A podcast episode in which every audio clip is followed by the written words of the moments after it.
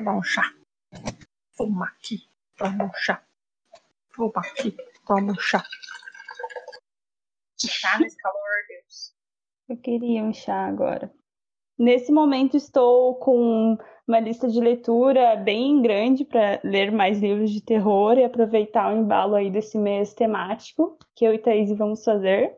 E em, em outubro, né? No caso, a gente já vai ter feito. Parabéns para mim. Estou confusa. Volta lá, falou assim que já lemos, eu li tudo, deu tudo certo. O episódio, o episódio vai sair no dia 29. Ai, tô confusa, não sei, né? Pode ser que eu ainda esteja com a lista por ler, né? Exatamente. Então tá certo, Quem é sabe? isso mesmo. Segue o ritmo aí, porque é isso mesmo que vai acontecer.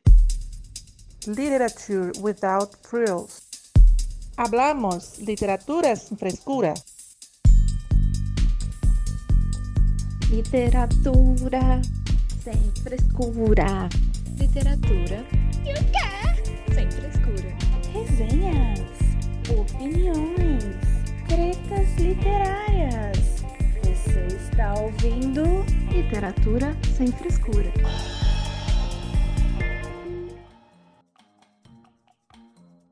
Pessoas. Esse é Literatura sem frescura. O podcast fala de livros de um jeito que você não ouviu. Eu sou a Thaís e faço parte do Instagram Literário Realidade Literal. Tenho 30 anos, com coluna e humor de 80. Moro no interior de São Paulo, mais conhecido como Voto Rio. Porque, pelo amor de Deus, gente, eu não aguento mais esse calor. E hoje o meu humor está um pouquinho melhor, porque naquela época do né, que, que eu mais gosto é comemorar os pois mortos, é. mas tudo bem, vamos lá. Mais especificamente, o Halloween o Dia das Moedas moram no meu coração. E como aqui falamos de livros, nosso especial de Halloween será sobre os precursores desse gênero de livros que nos causam arrepios na espinha e pesadelos. Os clássicos do terror. E aqui comigo estão minhas amigas bruxinhas. Olá, eu sou a Mai, tenho 39 anos, falo de Londrina, no Paraná, e mais uma vez, depois de um ano, a gente está aqui de volta para conversar sobre ele, ele quem? O Halloween! Ai, que legal. Só que não, né? Porque eu, mais uma vez, eu vou entrar nesse episódio como enfeite e para fazer volume. Então, bora lá. Ah, tá. E tem o meu Instagram literário lá também. Quiser entrar, enfim, quem quiser, tá lá, arroba my.books. E é isso, vamos falar desses negócios aí de, de gente morta. De terror. gente morta, cara. Ah, é, ué. Tá quase igual o final do filme O Sexto Sentido. Eu vejo gente morta. Eu vejo gente morta. Com que frequência? Todo tempo. Esse filme é muito bom. Primeira vez que você assiste, você fica. Ah! Ok, gente. Eu estou devagando aqui mas oi, pessoal, eu sou a Luíse, falo de Florianópolis, Santa Catarina. Hoje está ventando muito aqui, talvez vocês ouçam alguns barulhos de vento enquanto eu falo. A Thais está um pouco irritada, porque ela já falou, né, que na cidade dela é muito quente, eu não sei onde ela mora, acho que é um distrito um pouco tenebroso, assim, ter tanto calor, não sei, não sei. Também é, é meio perto. Qual que é a cidade de César Bravo? Três Rios? Então, pois pode é. ser, é praga. Deve ser algum padre enterrado de preta. Ai, ai, pra ser tanto calor aí. Mas é isso, tô animadíssima pra esse episódio de hoje. Contudo, entretanto, esse ano eu quase não li terror. Então, gente, minha lista para outubro está bem grande de livros que eu estou lendo, e mas estou bem animada aí para o episódio de hoje, porque na realidade a gente vai focar nos terrores clássicos, né? Então, é, e de coisas que a gente já leu. Então ser, acho que vai ser bem bacana a gente falar aí sobre esses precursores do gênero. Bem, então vamos começar tem bastante coisa legal para a gente falar. É, só para já deixar avisado, nossa fonte desse episódio foi o site mybest.brasil.com.br. Então vamos lá. Os livros de terror fazem sucesso com todo mundo desde o século XVIII. Até Machado de Assis escreveu contos nesse gênero. O terror funciona bem em todas as línguas porque aborda os medos mais profundos dos seres humanos, como o medo da morte, da dor, da solidão e da loucura. O livro de terror se consagra como clássico quando sobrevive ao teste do tempo e define o estilo. Bram Stoker, por exemplo, não inventou os vampiros, mas definiu as regras do gênero com Então, basicamente, terror é isso, né, gente? Terror, os clássicos do terror são aqueles que causam medo desde os primórdios. E que marcaram época e definiram os gêneros que estão aí até hoje. E é justamente disso que a gente vai falar agora. A gente trouxe aqui os subgêneros, os três subgêneros. É claro que tem muitos outros. Mas, assim, os três mais comuns, os três mais populares subgêneros do terror.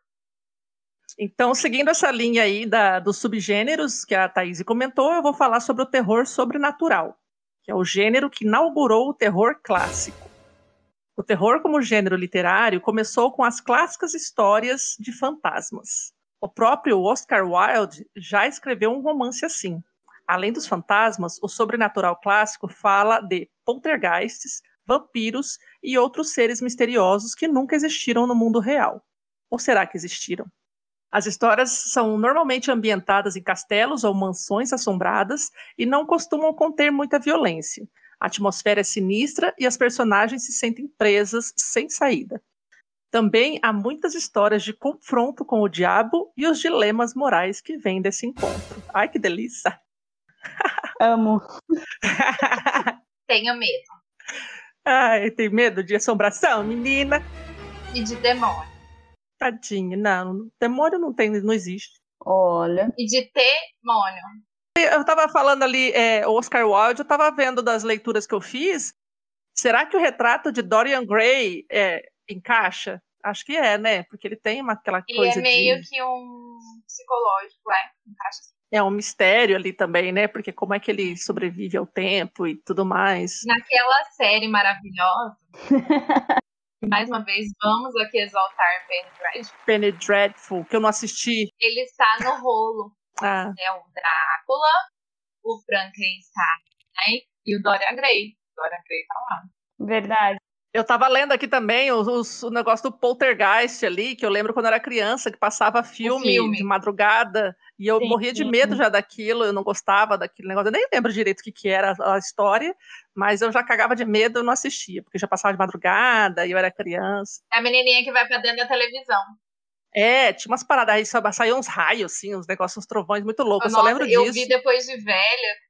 É, então, mas naquela época já Sim. me dava cagaço. Vi depois de velha. Mas assim, na época dava um medo do cara. É, então, e de noite ainda. E eu sou uma pessoa completamente impressionável, mas a gente vai conversar sobre isso depois. Segue aí o ritmo, o baile. É isso aí.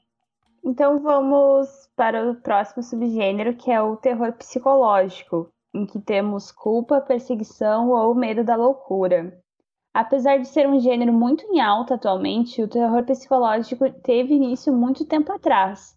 As histórias tratavam principalmente do medo da loucura e da culpa por ter cometido algum ato horrível.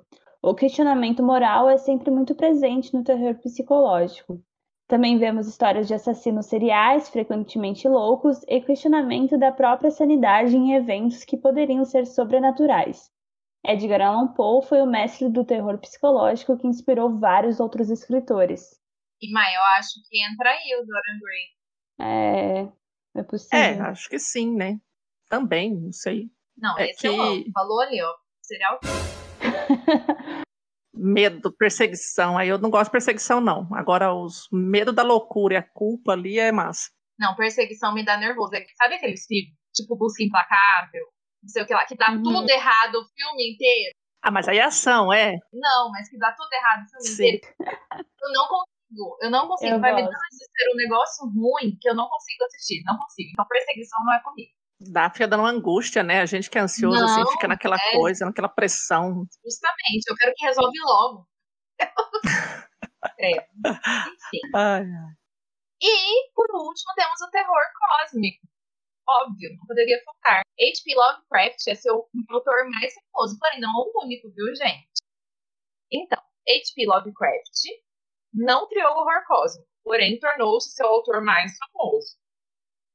Em Nas Montanhas da Loucura e o Chamado de Cthulhu, seus livros de terror mais famosos, você encontra os elementos que definiram esse gênero. No mundo criado por Lovecraft, Deus não existe. E o ser humano é insignificante para o universo. Somos meramente poeira cósmica à mercê do caos aterrorizante. A loucura muitas vezes acomete os humanos que se confrontam com essas verdades, pois não são capazes de suportá-la. Tá vendo por que, que eu amo isso aqui? Porque me dá um cagaço dos infernos? Ih, você ia ser a primeira já não suportar, já ia se matar Óbvio. porque não ia aguentar a pressão. Não, bora que falou assim, ET, morri. Pede pra sair. Não, isso não me dá medo. Acho que isso me daria um... uma paralisia. É uma bad, eu acho, né? Sim. É, dá medo. Você lidar ali, saber, ó, não tem nada, não tem esperança pra nada, faz o quê? É que bad. vocês não riram, dá medo, dá medo real. Nesses livros clássicos encontramos uma mistura de terror psicológico e terror sobrenatural. A psique das personagens é bem explorada, mas há espaço para criaturas mitológicas e deuses esquecidos.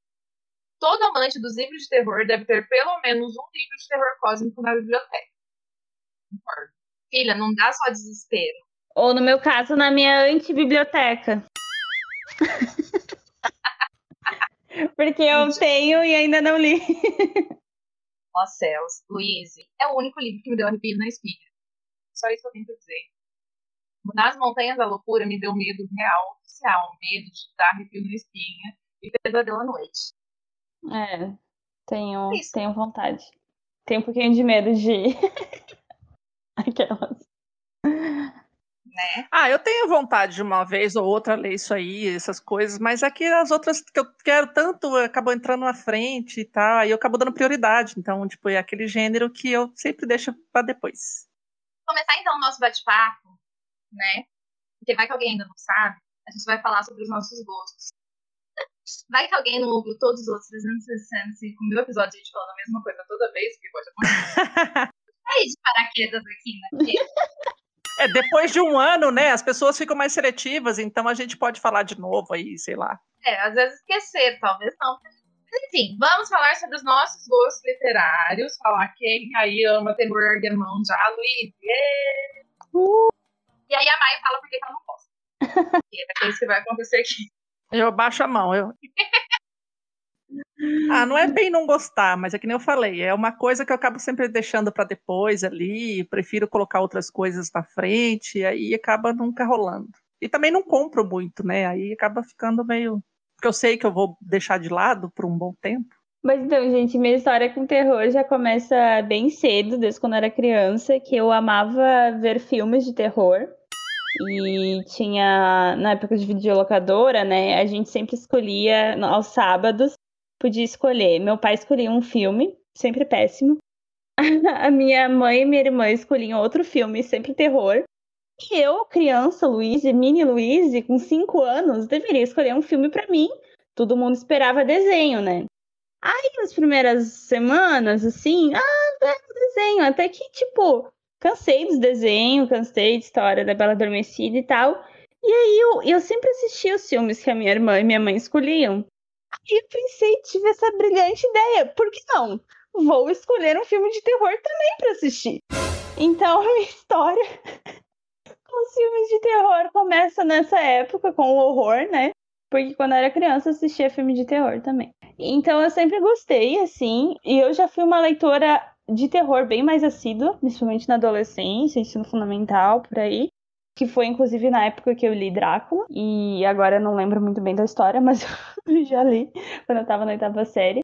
Mas eu sempre, sempre tive muito interesse, assim. E também isso de fantasma, essas coisas, essas superstições, sempre teve muito presente, assim, no meu imaginário e também nas rodas de conversa. Então, sempre foi uma coisa que foi muito próxima de mim falar sobre coisas de terror e também consumir. Então, eu eu gosto bastante e já fui uma pessoa mais assídua nesse gênero. Inclusive, nesse ano eu cheguei à conclusão que eu estava lendo bem pouco terror e espero ter corrigido essa, essa falha aí na minha vida literária é, agora com, a- com o nosso mês temático de Halloween.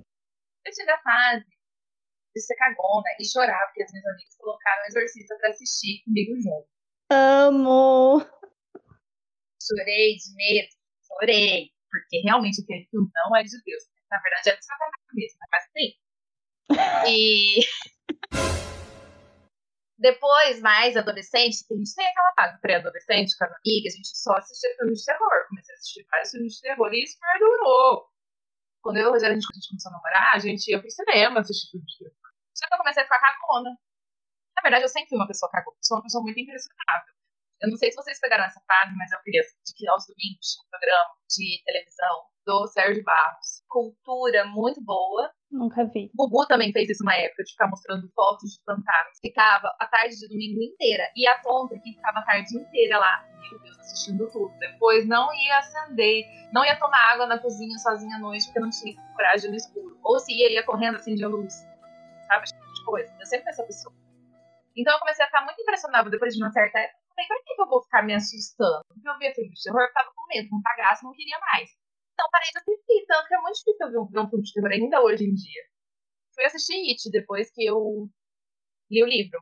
Ah, Então, Thaís, eu também já, já fui mais corajosa pra assistir filmes de terror, porque Não, a gente vai, a gente vai ficando com medo. agora eu, eu assisto, mas eu tomo cada cagaço e ainda ver no, no cinema aqueles. Eu vi toda a série lá do Invocação do Mal, com exceção do primeiro no cinema. Meu Deus, é cada pulo da cadeira, porque eu, eu entro na história e me assusto pra O valer. problema não é durante. Então, então eu nunca li terror. Li o quê? Comecei na época da faculdade a ler Frankenstein, aí você começa com os clássicos, né? Aí fiquei com muita vontade de ler Drácula. Não, ler terror. Sempre amei é, o mês de outubro, sempre amei fazer mês temático na faculdade. E decidi fazer de outubro meu mês de terror. Decidi fazer de outubro meu mês de terror e comecei a me aventurar no terror. Primeiro ano que eu fiz, eu fiz o quê? Li Poe e li Lovecraft. Já morri de cagaços. E aí fui Iluminado, enfim. E eu gostei, gente, porque no livro eu não sei o que vai me dar medo, mas não é tanto. É uma coisa assim, é difícil de explicar, é difícil. Tirando Lovecraft, que sim, eu senti medo como eu não senti nem vendo filmes, porque a imersão é diferente. O medo é outro rolê, mas eu fiquei assim, meu Deus, gostei disso aqui, porque né, me fez sentir uma coisa que eu nunca tinha nem sentido antes. Mas enfim, essa é a minha história e hoje sim, me aventuro vendo terror. Já li várias coisas legais aí. É, espero ler mais outras. Já tem boas indicações, tem boas histórias para contar de cagaço vendo livros também. Mas eu acho que sobre isso, né, é uma sensação diferente você ler ou assistir, né? Uhum. Porque, enfim, querendo ou não, o filme ele mexe mais com todos os seus sentidos, né? Então você, Sim. ou quase todos os sentidos. Então você acha que fica mais propício, né, a tomar susto por causa daquela imersão, né? Mas eu já já fiquei muito apreensiva lendo livros de terror e tal. Mas talvez não tanto com esses clássicos, né? Porque acho que a gente vai discutir mais detalhadamente. Eles, como eles são isso de inaugurar o gênero, né? Eu acho que eles ficam um pouco mais distante do que a gente espera hoje em dia, com tanto que já foi feito de terror, do que, que a gente espera, né? Ah, sim, sem dúvida. Então, é, eu também sempre fui uma pessoa muito impressionável. Eu sou assustada com qualquer coisa. A pessoa espirra do meu lado, eu me assusto. Vou dar uma buzinadinha na rua, eu tô meio distraída, eu me assusto. Enfim, eu sou uma pessoa assustada, sei disso. Meu cérebro trabalha é, 24 horas por dia, então mesmo quando eu tô dormindo, ele tá criando, é, misturando imagens de, de coisa louca que eu vi com a minha realidade. Então eu já tenho alguns filmes de terror na minha própria cabeça à noite, quando eu sonho. Então aí eu evito a fadiga. E você tinha que começar a escrever. Já pensou? Só por Deus. Uns contos de terror muito loucos. Nossa. Verdade. Talvez você ganhasse dinheiro. É, então, a gente conversou isso, sobre isso lá no episódio com a, com a Keila, mas é, eu- tem, são coisas às vezes meio horríveis, assim, que eu não quero escrever e repassar. Tipo, já acordei gritando, já acordei chorando, já acordei, sei lá, dura na cama sem conseguir me mexer por alguns segundos, enfim. Não é sempre, mas de vez em quando. Então, assim, quando eu comecei a perceber que alguns sonhos meus tinham relações com imagens ou coisas que eu vi, então aí eu comecei a evitar um pouco isso, sabe? De, de alimentar muito a, a imaginação, porque tá assim, né? Faz mal, né, gente? Ninguém gosta de, de ter pesadelos.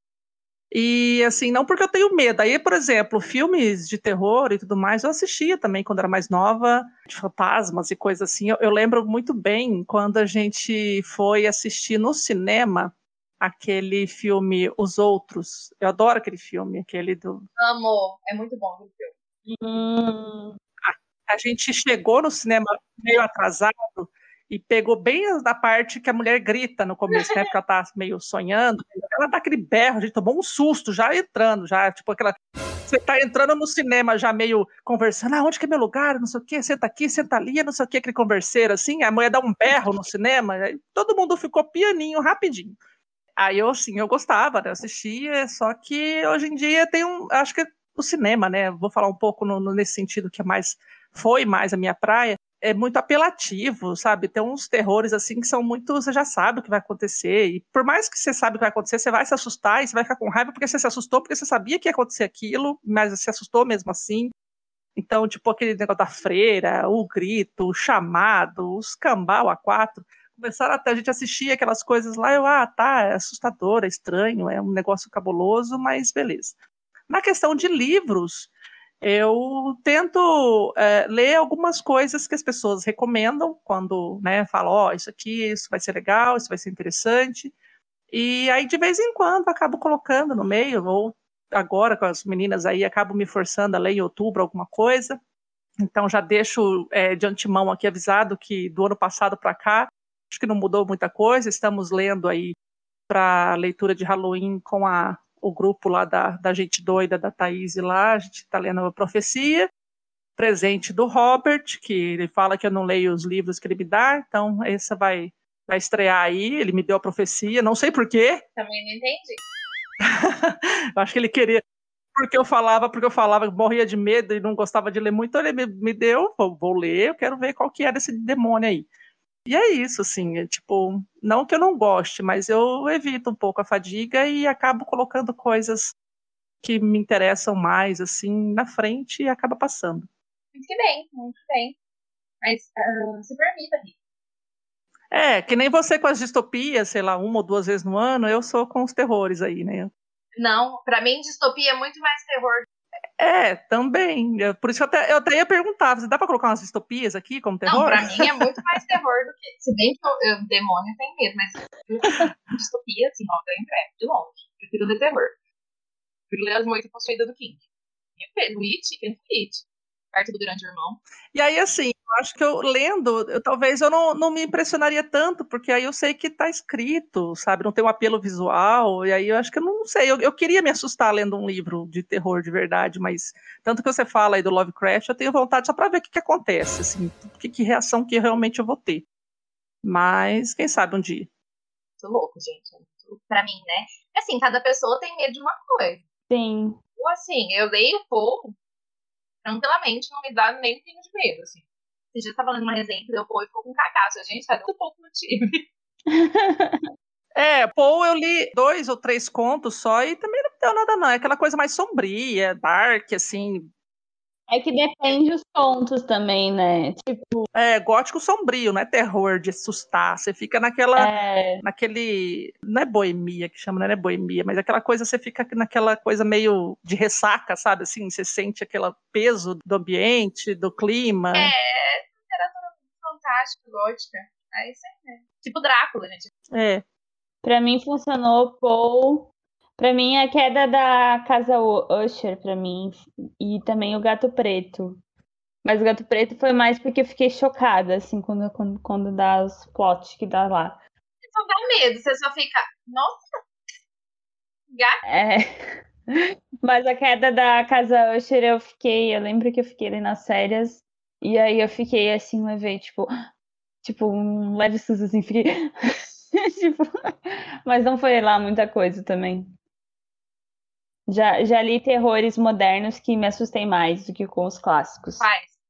Aquela, já quero, já quero que me assuste. Os Condenados do Andrew Piper. Socorro. Teve umas partes que eu, que eu fiquei. São dois fantasmas. É um fantasma, né? Que, que aterroriza lá e tal. E, e tem umas descrições de cena assim. Aí teve alguns momentos que eu fiquei e ele é muito cinematográfico, assim. Eu achei um uhum. livro muito. que, que cria muita imagem visual, assim. Então eu, eu conseguia visualizar aquelas cenas lá que aparecia e eu. Entendi. Deu um, umas tensão, assim. Ah, eu, eu, é que eu curto me assustar. Eu curto muito me assustar. então, eu já fico pronta. Ai, gente, eu curto dormir, eu curto, tipo, dinheiro, eu curto fazer compra, curto me assustar. Que frase mais sem propósito. É porque é emoção que, te dá. É adrenalina, né? Tem gente que pula de bang jump e aí vocês ficam aí pirando o cabeção no, no terror. Tem gente que lê livros de terror. Eca. É, eu gosto, eu gosto. Gosto de ser dessas coisas bem imersivas, assim.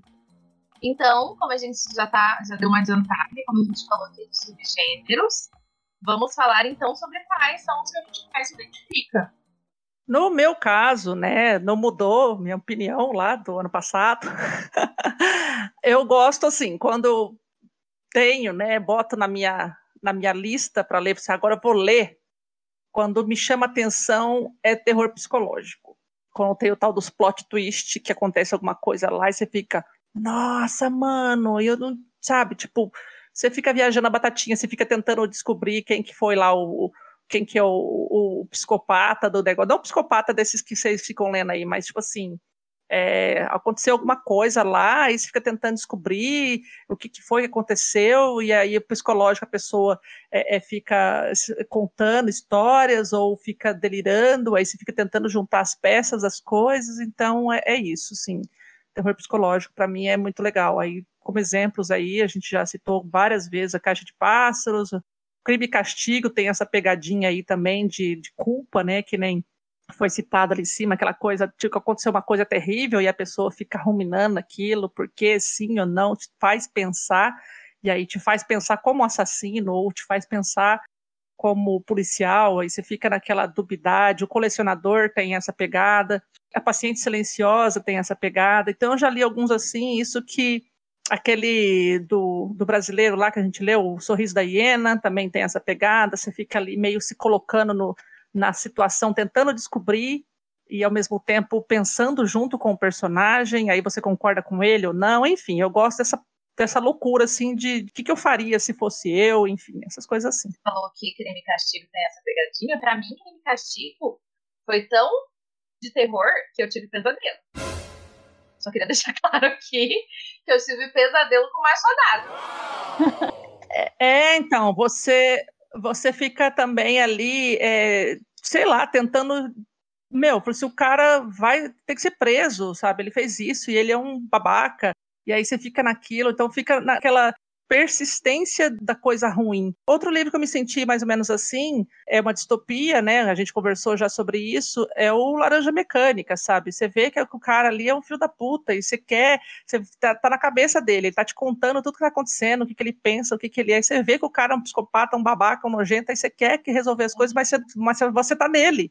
Você tá vendo só o ponto de vista dele. Então essas coisas meio que me, me aterrorizam.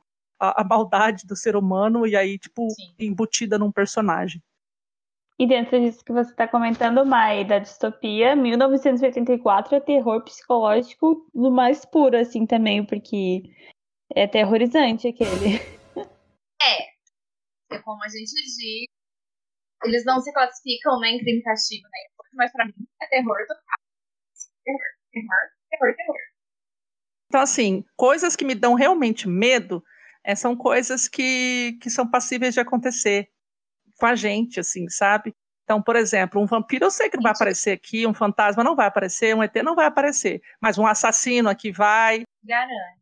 vai aparecer um, um maluco, um, um psicopata, um alguém que vai fazer mal. Às vezes a pessoa não vai fazer um terror com você, mas ela vai nutrindo ali uma, uma relação de, de parasitar, sabe? Assim, é, então, aquelas situações de pessoas que, que podem parasitar a sua vida, sabe? Tipo, sei lá, relações tóxicas, seja, sei lá, de namorado, de marido, ou de amizade, ou de colega de trabalho. Então, assim, e, e essas coisas me dão medo. E quando isso, eu vejo essa maldade do ser humano embutida ali num, num personagem, eu começo a meio que temer aquilo. Então, isso para mim é terror.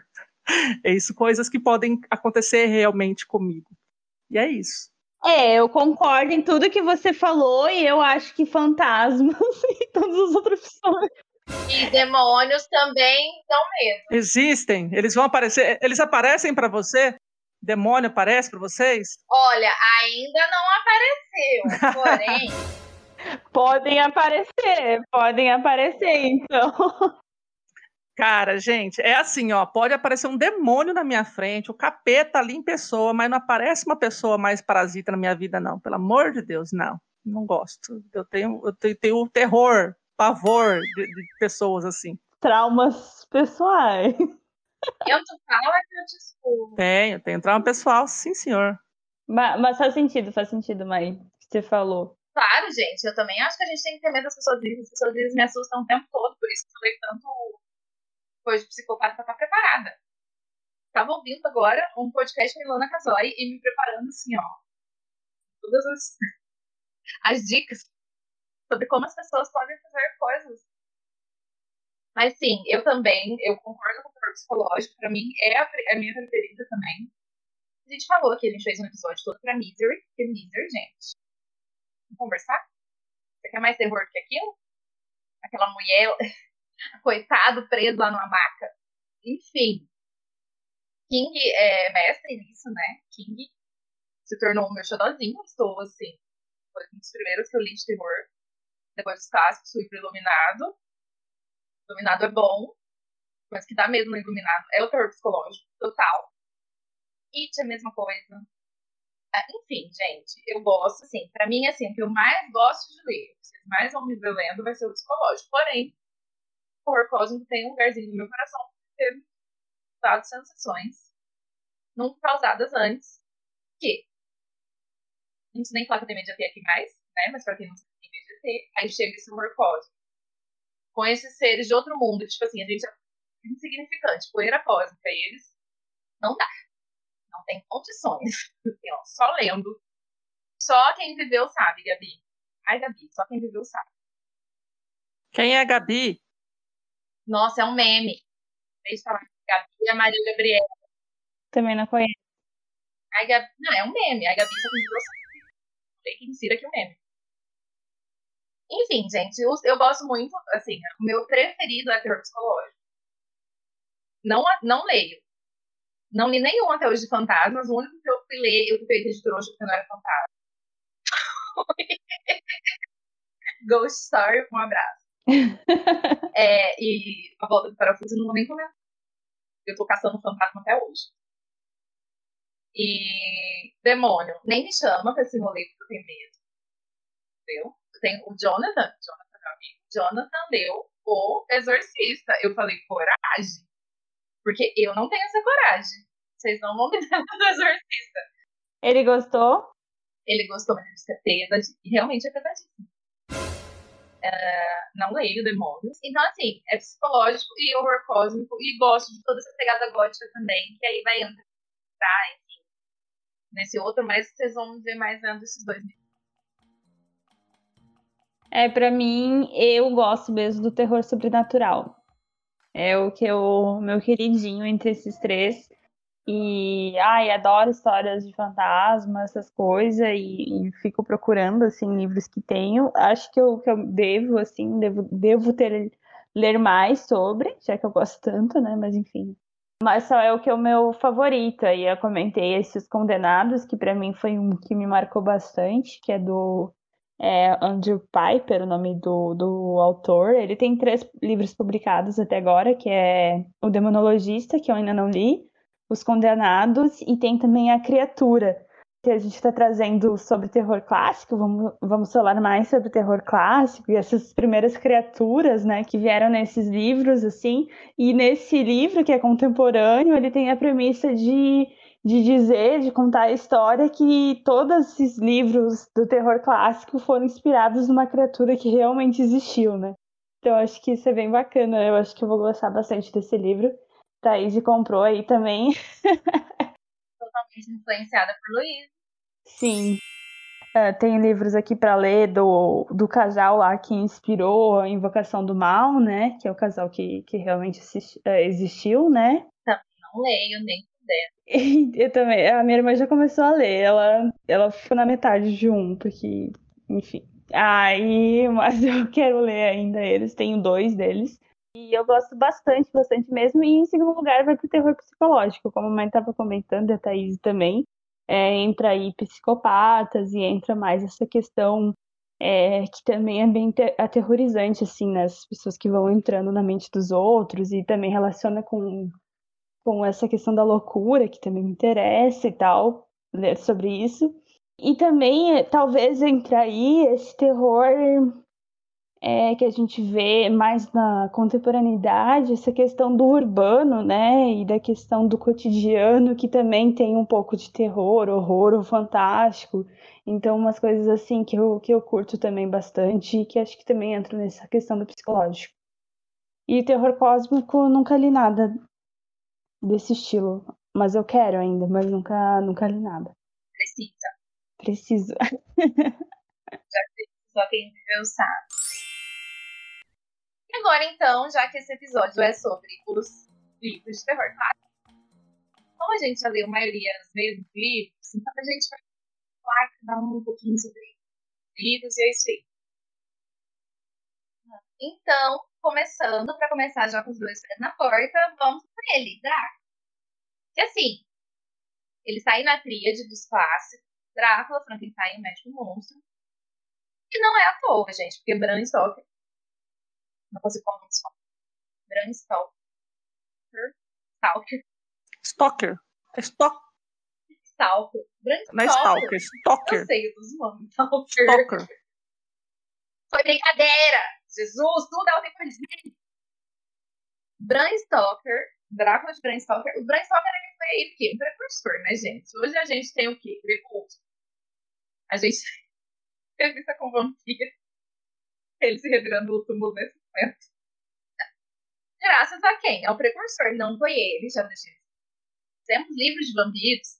Eu fiz até uma listinha aqui de algumas indicações que tem Carmila, que é um livro que eu quero comprar porque Dona Wish vai fazer é, financiamento coletivo. É, mas já tem aí outra edição, Carmila, a vampira de Kerspen. Uma pessoa, não sei se é uma mulher, chamada Sheridan Lee Fanu. Nem sei. Deve ser daqueles lados lá, os lados de onde o Drácula mesmo é, é originário. Então já existiam livros antes de vampiros, porém Drácula foi o que chamou a atenção, foi o que perdurou e está aí até hoje.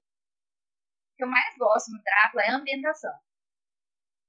Porque ele tem todo aquele clima sombrio de filme de terror gótico, assim.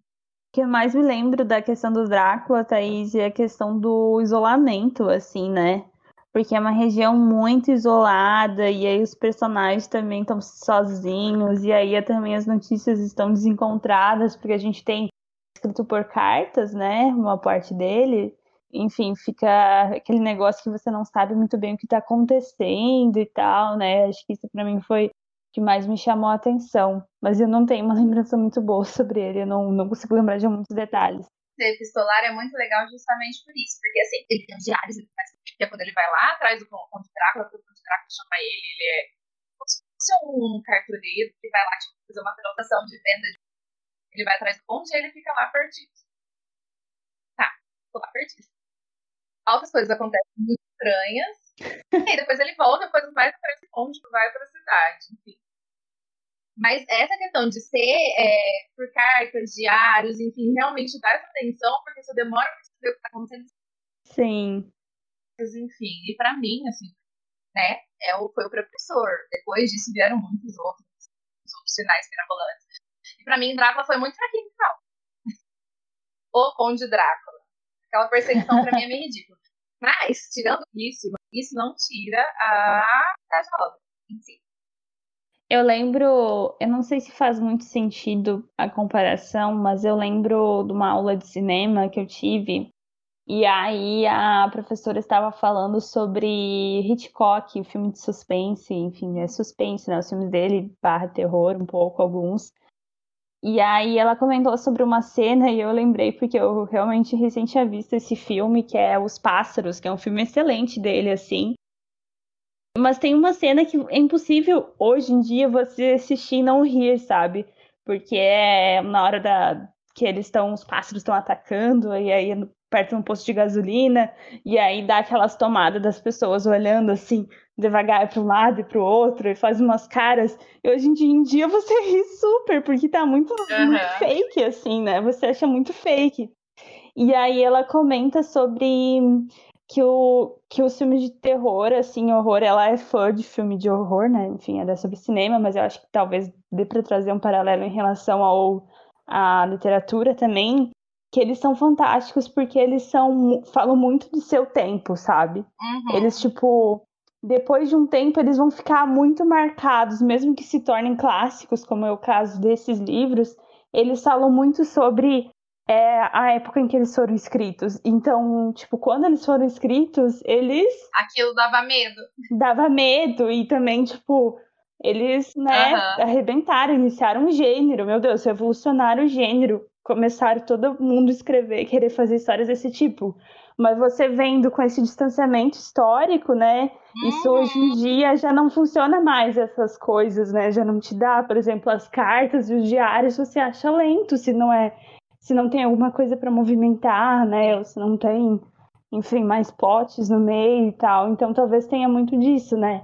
Mas ela elogiava a questão do terror e do horror porque quando ele é feito, assim, na época em que ele é feito, ele vai inaugurar muitas coisas que depois vão ser usadas em outros tipos de Aham. histórias, né? Então, bem interessante ver isso. Não, faz todo sentido. Todo sentido mesmo. Então, assim, Drácula pra mim é um grande clássico, justamente por essa ambientação. Tem todas essas questões, aí pra mim não é um favoritado da vida, mas, assim, não tira em nada o mérito da obra. Sim, com certeza. Então, é Drácula eu ainda não li, pretendo ler, justamente por ser um clássico, eu entendo, né, que provavelmente eu não vou me assustar com nada, eu acho. Não, não dá medo. E, e é assim, é- mas por, por conhecer mesmo a obra pela qualidade, né, que traz aí da época dela, e justamente por ter sido, né, essa precursora aí de várias outras coisas, inclusive eu li Re- Crepúsculo, né, então, tipo, e li a entrevista com o Vampiro, que foram, né, aí acabaram vindo dessa mesma linhagem, mais ou menos, né, não sei, tentaram trazer, né, dessa mesma linhagem de vampiros e tudo mais, e aí, sim, para conhecer mesmo do Drácula. Não sei porque eu não li ainda, na verdade, porque eu não tenho tempo. Resumo da minha vida. Então, eu trago novamente aqui, mas é, brevemente, imagina um clássico, tipo clássico, tão clássico que dá sono de ler. Não dá nem tanto medo. Você vai pra tomar É um susto clássico do terror. É, não, o clássico do terror porque é, tem, o nome já diz, né, os mistérios de Udolfo. Udolfo, na verdade, é um, um palácio, né, um, um castelo, em que algumas coisas sinistras e estranhas acontecem lá, mas até chegar nesse castelo demora uma vida, então são dois, são dois livros, eu não consegui ainda pegar o, o segundo, pelo amor de Deus, eu estava olhando para eles hoje, assim, socorro, eu leio ou eu vou dou embora esse negócio? Mas eu quero ler. Porque justamente é esse clássico mesmo. Eu quero agora eu quero saber a hora que chegou no fervo lá do, do castelo. Agora eu quero saber o que acontece. Então assim tem muitos elementos sombrios. Ele foi escrito aí em 1700 e qualquer coisa, 1790, 1780, alguma coisa assim. Pela Annie, esqueci o nome dela. Que legal. Radcliffe. Ah, tá aqui. É escrito pela Anne Had, Radcliffe. Radcliffe. Eu falo Radcliffe, eu lembro do Heathcliff do, do morro, mas enfim. É, eu achei. É parente? Essa é Radcliffe. Não é Heathcliff. É parente. Radcliffe. Ela é Radcliffe. É que lá é. Não, lá é Heath. Heath é com H. Heath, Heathcliff. assoprado. Essa é Radcliffe. Enfim, Os Mistérios de Udolfo, escrito por Anne Radcliffe, tem essa, essa pegada muito clássica mesmo, né? Demora, dá umas voltas assim para poder chegar no vamos ver. Tem os mistérios acontecendo aí dentro desse castelo, uma foto meio sombria ali, de repente até o, o retrato de Dorian Gray ali tenha surgido aí porque é, é legal assim porque esse livro ele é citado em vários outros clássicos, Sim. inclusive pela Jane Austen, entre outros, né, que eu já li Ele foi um dos precursores assim, bruto. Ele, ele inspirou muita gente. é, desse terrorzinho gótico e tudo mais. Então, ele é aquele classicão dos classicões mesmo. E eu não teria conhecido ele se não tivesse né, participado lá do grupo de leitura coletiva de, de ingleses, né, de autores ingleses. nunca tinha ouvido falar, enfim, mas foi uma surpresa agradável e não, fica uma indicação aí, que os Mistérios de Udolfo, se tiver uma paciência aí com clássicos, só porque ele é enrolado, tá? Não é porque ele é rebuscado, não, só porque ele é meio enrolado para acontecer as coisas, mas é, é, um terrorzinho bem clássico. Queria fazer dois comentários. Número um é que Mai indicou esse livro no nosso episódio sobre calhamaços. Você tem medo de calhamaços? Nosso segundo episódio, nossa indicação aí, olha só rememorando nossa história. Eu indiquei esse no Calhamaços? Não foi, não. Você não falou sobre ele? Não, eu acho que eu devo ter falado. Ah, não, eu comentei sobre ele porque ele tem a descrição de mato. E aí a, a Camila ficou enchendo o saco lá, porque tinha muita descrição, os livros tinham descrição, não sei o quê. Eu acho que eu devo ter comentado isso, mas. Ah, pois é. Eu acho que não foi como indicação, não. Mas eu falei umas duas vezes, em dois episódios eu falei, eu, eu citei ele. Eu acho que, se não me engano, inclusive, eu citei no próprio de Halloween ano passado ano passado e ela ainda tá lá e não. Não, não li, gente, socorro. É, tipo, é, é eu olhei para ele, eu tava arrumando a estante essa semana. Boa hora, Luiz. Tem um momento, Luiz, você não faz nada?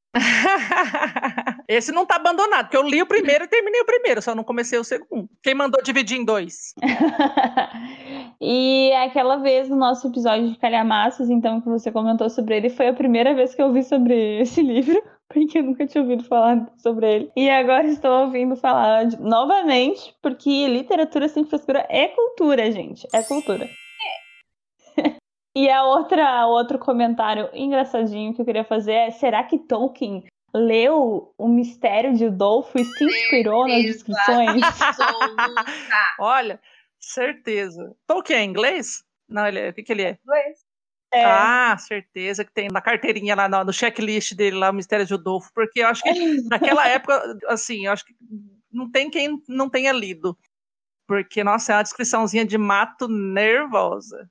É, a maioria, assim, pensa que um capítulo não é tão comprido, mas 80% dele é a descrição de como está o dia e a floresta. Tolkien. Tipo. É meteorológico a cor da folha, é, o dia tá raiando, com uma leve brisa, não sei do que. E aí a folha cai. É.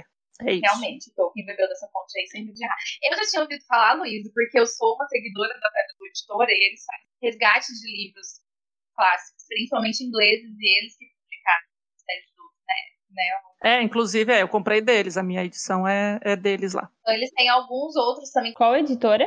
Pedra Azul. Ah, tá tem alguns, alguns ah, tá. raridades lá no catálogo Legal. deles. Eu já tinha visto essa raridade. Pode que são de memória de Essa raridade no catálogo deles, mas não sabia muito. Ah, só vi lá que era um clássico terror, mas não que tinha. Ah, quero ler. Agora também não sei se quero tanto, mas.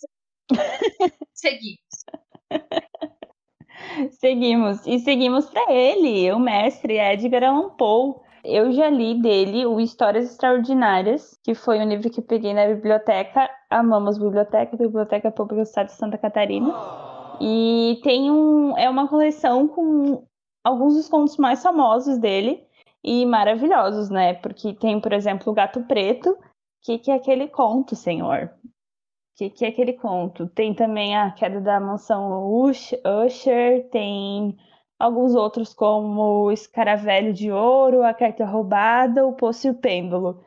E dá para ter uma ideia, assim, né, dos, sobre o que que o Poe escreve, sobre essa ambientação gótica, sobre esses personagens estranhos e sombrios e essas coisas um pouco extraordinárias que acontecem, bem como o título, né, Histórias Extraordinárias. Fica a recomendação. Queria dizer que o Poço e o Pêndulo foi bem básico que inspirou os Jogos Mortais. Sim. Sério? É, inspirou os Jogos Mortais. Eu não lembro. Nossa, amiga, você não lembra? Nunca assisti nenhum, graças a Deus. Cara, eu li ele em 2000 e... Eu tava morando nos ingleses em 2012, por aí. Não, não vou te julgar, porque tem coisa que eu também não lembro, mas... É, basicamente um Jogos Mortais só que de um tirozinho que tá no poço. E aí, coisas muito estranhas começam a acontecer. Tá, eu acho que tô lembrando. É, tem um pêndulo. Sim, sim. Enfim, é isso aí. E os Jogos Mortais foi inspirado em. Mas Jogos Mortais eu não gosto. Também não, eu adoro. Ai, me dá agonia assistir um ou, um ou dois. Eu assisti assim, o primeiro. Eu assisti o primeiro na época, porque eu era adolescente, era modinha, mas. É. Mas foi inspirado. Nossa.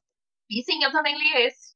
Foi esse que eu li no Lovecraft no primeiro ano especial de Halloween no Instagram, com leituras temáticas. Eu li esse, esse livro de contos do povo maravilhoso. Maravilhoso. Muito bom. Pesado, pesado. Assim, sombrio pra caralho. Mas o que a gente ia esperar de um cara que estudou no colégio que ficava no cemitério, né? Que a gente já falou aqui, e a aula de educação dele era cavar covas. Pois é. No episódio de curiosidades, quem quiser saber mais sobre essa história pode conferir. Ai, ai, gente. Mas então, Paul, ele, a gente comentou sobre ele também no, no episódio sobre literatura policial, né? Porque ele tem essa pegada no terror que ele vai trazer muito, né? É um terror clássico, ele traz muito, inaugura muito do que vai ser feito e explorado mais depois, mas ele também inaugura muito do que vai ser feito no gênero policial, né? Nas, Uhum. nessas histórias de investigação tem também esses contos mais ligados essa parte mais policial do que do horror mesmo, assim. Então é bem interessante para ver esse começo de como as coisas, né? Exatamente. iniciaram a ser, a ser formadas e tal. Esses percursores. É muito bom, leia um pouco. E aí, gente, vamos para as frustrações de clássicos e. Momento falando mal de livros. Não, vamos lá, mas já falou da, do mato do Mistério Ju- Judô, né? Fui ler quem? Fui ler A Volta do Parafuso ou A Outra Volta do Parafuso, como foi é, publicado pela Penguins, o mesmo livro, tá, gente? Penguins não acho que é uma continuação. É o mesmo livro. Eu nunca ouvi falar muito sobre esse livro. Só quando eu ouvi falar, tu falando que queria ler e tal. Ele é um clássico do, do Henry James. E ele é um classicão aí de terror. Tem a série da Netflix agora, do Mistério da Mansão Bly, que foi é, feito, é, inspirado nesse livro. Gente, a minha edição é um pop. Livro de bolso, de 100 páginas. Foi um par que eu falei aquilo de tão enrolado que é. A enrolação chegou ali e. Aí, essa mulher vai cuidar dessas crianças pentelhas.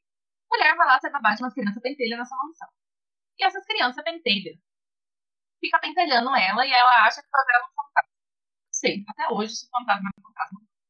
O que, que aconteceu, deixou de acontecer? Eu sei que eu fui enrolada, feita de trouxa e o livro não deu em nada. Sim, foi isso que aconteceu. que triste.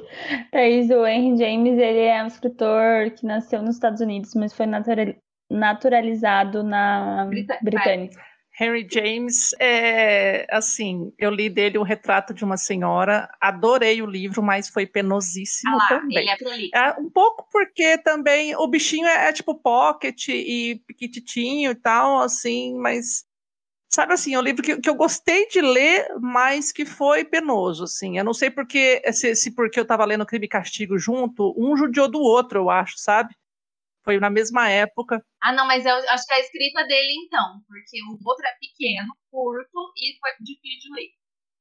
Não, mas tinha uns momentos assim que eu curtia a descrição dele na cabeça da personagem, assim, sabe? Uhum. Tipo, não só os diálogos, mas ela pensando, ah, ela se sentiu como isso, isso, isso, porque aquilo proporcionar aquilo, aquilo outro. Então era toda uma introspecção assim do personagem que eu curtia pra caramba. Só que tinha alguns momentos que era exaustivo, assim, Sim. sabe? Meio Não. saramago, às vezes você meio que se perde ali no, naquelas explicações de devaneios, enfim. Mas eu acho que um puxou o outro mesmo. Foi porque eu estava lendo é, em duas leituras coletivas, a dos ingleses, né, com Henry James, e o Dostoiévski com Crime e Castigo. Ai, gente, o Dostoiévski pra mim é sempre uma delícia. A Crime e Castigo não era uma delícia, fia. Aquilo me dava falta de ar. Nossa, não, eu pegava pra ler, eu lia no Nossa, eu sentia muita falta de ar com aquele Raskolnikov chorando, suando, febril e cansado e o tempo inteiro deitado. Eu sentia calor, eu sentia tudo errado. Aquele quartinho dele me sufocava. Nossa, terrível. Entendido. É, o James, ele é um dos representantes do realismo literário nos Estados Unidos, do, do século XIX, na realidade. Viu? Eu só queria dizer que poderia ter aprendido coisas com Machadão, né? Porque Pois é, podia ter sido muito mais legal. Machadão realista não é nada chato, né? Pois é. Machadão Animais- é, é rebuscadinho, né? Não, ele coloca ele uma é chaticezinha na- nas rebusqueiras dele. Não, como de vez em quando tem os. É o jeito de falar da época, gente. É o jeito de falar da época. Nossa, eu acho divertidíssimo o Machado. Eu, eu, eu dava risada. Ah, lendo. mas é que é diferente, né? Ele bota um quê de, de ironia. Agora o Henry James, ele, tipo, ele só botava, na verdade, no e crua. Tipo, é isso aqui, ó. Mesmo as pasmaceiras da sociedade daquela época, ele botava as pasmaceiras lá, as demoras, enrolação, o tempo passando, é tudo isso ele colocava lá também. Ó. O realismo da monotonia da aristocracia inglesa. Não, gente, eu, eu volto para curso. Tem gente que ama, eu odiei. Real, real, assim. Não recomendo. Posso falar que não li. Fiquei com medo, não fiquei. Não tô esperando o fantasma até hoje. E é nóis. Então tá. Deu a impressão um pouco isso que você trouxe. Nossa, quantia de, de filme de terror que tem nessa pegada, tipo de babá, de empregado que vai, tipo, e daí as crianças são esquisitas, né? E, e tal. Tem muito filme assim. Normal, tem um monte. É tudo inspirado nisso aí. Tem como viu nessa história. Mas, assim, Então, um outro que, um terror clássico que eu li foi o Retrato de Dorian Gray. Foi, inclusive, citei ali em cima, né? A, a hora que, que a gente conversou ali sobre o sobrenatural e, ao mesmo tempo, um pouquinho do psicológico ali. Ele trabalha no, no personagem de Dorian Gray, que é pintado, ele se torna, né, o muso, o como chama lá? modelo. Quando ele, a pessoa pinta modelo isso. Ele se torna ali o modelo, o muso de um pintor que pela beleza dele e tudo mais, e no momento em que esse pintor está fazendo essa, esse quadro dele, ele conhece o Lord Henry Walton. E esse cara é o que vai meio que desgraçar a cabeça do Dorian Gray. Enfim, aí tem os elementos ali sobrenaturais e tudo mais, que ele vende a alma dele para poder permanecer jovem e bonito e começa a ter uma vida meio devassa, meio voltadas aí para boemia, para devassidão e tudo mais, é o tal do hedonismo que o Lord Henry Walton é, sugere, né, mostra para ele, apresenta e tudo mais, e tudo que acontece de ruim, de negativo, de terrível, essa trajetória dele vai ser colocada ali, marcada como cicatrizes, digamos assim, na imagem, né, no quadro dele. E aí ele começa a ter essas passagens de anos e reflexões de coisas que ele faz que são terríveis, aí ele quer voltar, e aí ele, enfim, tem toda uma, uma situação ali de culpa e ao mesmo tempo de podridão humana, enfim, é um livro clássico aí que leva a gente a refletir essa parte sombria do ser humano, né? Ah, e tem essa pegada também meio gótica, meio sombria. Então é um que eu li aí que eu acho que se encaixa aí nesses dois subgêneros aí, né, de terror sobrenatural e um pouco lido psicológico pela culpa ali, o medo da loucura, talvez. É uma, um clássico bem famoso e curto, não é um livro muito comprido, não. Tenho bastante vontade de ler, ainda não li. Nossa, quero muito. Já, já vi algumas. Eu não cheguei a ver aquele filme que fizeram do, do retrato, mas ele é, uma, é um personagem que acaba aparecendo em outras questões, em outros. Sim, é, eu nunca assisti um filme é, propriamente dito dele, né? Mas aí sempre tem algum filme sobrenatural aí que tem ele como Eu vi, elemento. o filme é meio bosta. Qual? O filme do Dorian Gray é meio bosta. É?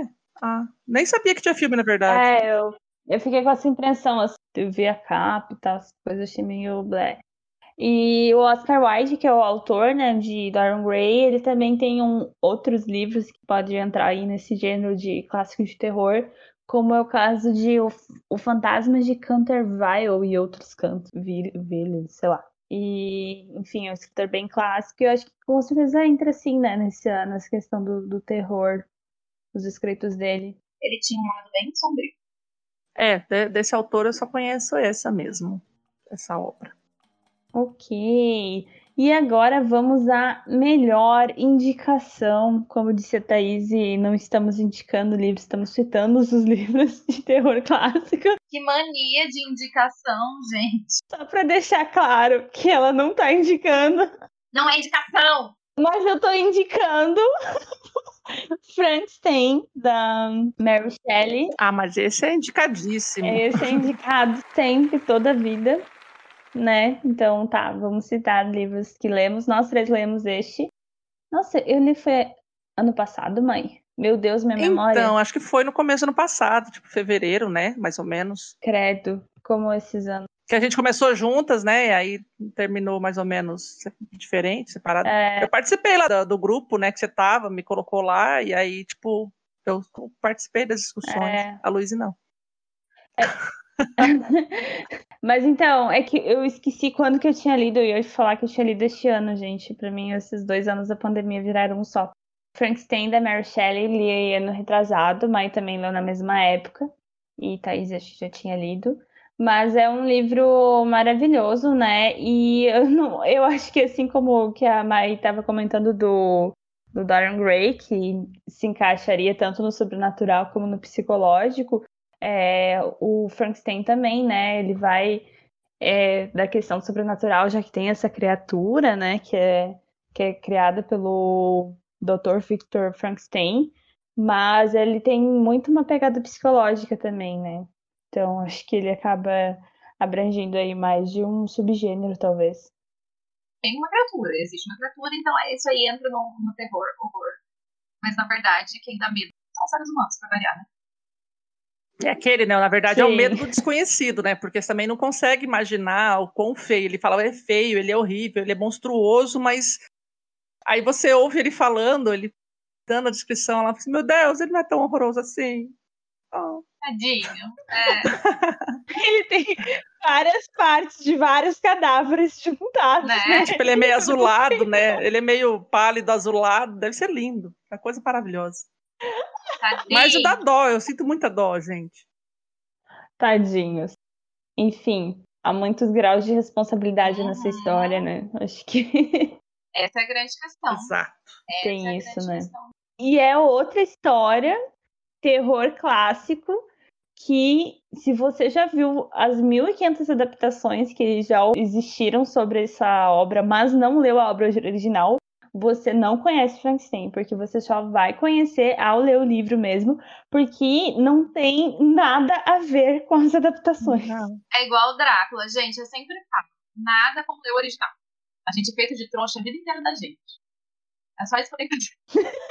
Drácula não tem nada a ver com a história de Drácula que a gente vê. Não, e aí entra naquela conversa que a gente teve, né, sobre adaptações, né, de cinema, adaptações de séries. É, vai adaptar, vai mudar. Tipo, as pessoas só se baseiam no personagem, né, mas a história mesmo ali, se, nossa, eu acho que ia ser tão lindo se tivesse um filme de verdade do Frankenstein, assim, Nossa, ia ser com triste. toda essa reflexão do livro. Ah, ia ser triste mesmo. Nossa, igual é o filme da Mary Shelley. E o povo ia chorar mais do que com, com, como eu era antes de você. Uh! Nem vixi, Ia chorar mil vezes mais. muito mais. Tadinho. Ai, a Penny Dread foi muito bom mesmo. Ah, sim, também gosto. Também gosto. Eu acho que ele tem um pouco mais do grau. E eu fico assim, ai meu Deus, eu amo ele. Ai, gente, toda vez vocês falam dessa série, eu quero ver essa série. Ninguém mandou você não ver, porque é muito boa, é muito boa mesmo. Mas eu não tenho HBO. Eu sou pobre. Não é na HBO que tinha. Ela tá na Tá na Globoplay Globoplay. agora. Globoplay também não tenho. Sou pobre. A gente não precisa falar onde que você pode achar, né? Então tá bom. Tá, eu já sei. Tem milhares de episódios vocês falando de Penny Dreadful e eu falando que eu quero assistir e que não tenho stream. Você não toma vergonha. É. Eu não tenho tempo pra assistir também. Se eu, se eu for pagar agora, eu não vou ter tempo pra assistir, não.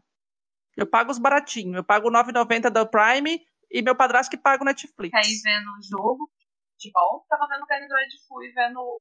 Ah, mas eu assisto. é, Eu já falei que me relaxa. Gente, Eu, sabe que você não pensa em nada quando você tá vendo? Penny Dreadful. Eu assisti, eu terminei de ver, eu não tinha assistido ainda, fui assistir esse, esse ano, eu terminei de ver. Aí eu coloquei pra ver de novo tudo de novo, porque eu amei. Você falou já que você tá, assistiu já trocentas vezes. É aí. muito maravilhosa. Eu vi duas vezes, mas as duas vezes foram seguidas, assim. Eu acho que eu já vi três. Ma- Mas, já acabou? É uma série fechada? É. Ah, eu vou ter que É ver. três temporadas. E pra finalizar, a gente eu só queria deixar aqui registrado que vocês precisam ler Lovecraft. E também deixar registrado que tem o problema do Lovecraft ter sido racista e ele ter escrito muitos seus personagens inspirados em pessoas negras. Tem, infelizmente, né?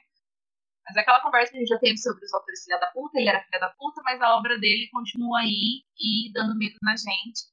E ainda tem, se a gente tiver a nossa leitura com a nossa visão crítica, sabendo dessas questões, ainda é uma leitura válida, sim, porque a gente não tá dando dinheiro pra ele, ele já morreu faz tempo, né? Que esteja queimando no mármore do inferno. Nossa, pra que onde profundo. vai? Pra onde vai?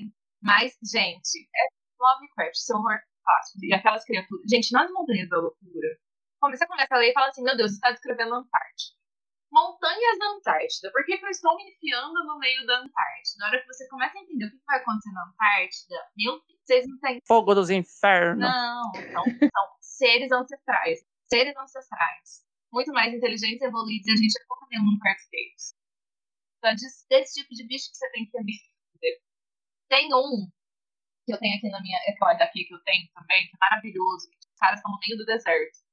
E de repente eles se deparam com uma cidade, um oásis no meio do deserto, uma cidade abandonada. A hora que eles vão entrando nos lugares, eles vão vendo os hieroglifos estranhos. Porque tem uns bichos estranhos ali. Não tem, gente? Tem uns bichos estranhos. E eles vão entrando. Gente, sério. Cagaço. Temos aqui. Só isso que eu tenho a dizer. Só isso. Lovecraft é cagaço na certa. Porque eu nunca senti tantas sensações horrorosas. E boas ao mesmo tempo, porque é muito genial. Eu não consigo. Infelizmente, era um gênio filha da puta? Era um gênio filha da puta. Mas não deixava de ser um gênio filha da puta. Eu sabia aquela expressão filha da puta é um gênio? Era o caso dele específico total. Porque é muito genial você escrever uma coisa daquela.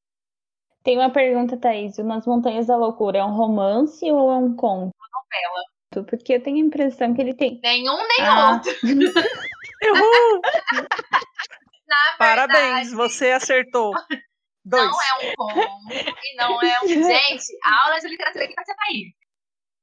Conto é uma história mais curta com uma quantidade específica páginas, não tem uma quantidade assim, nossa, definida. Mas ele vai ter 50, 40, no máximo. Normalmente eles não tem isso, mas é isso aí vai ser conto. Romance, romance, a gente já sabe, né?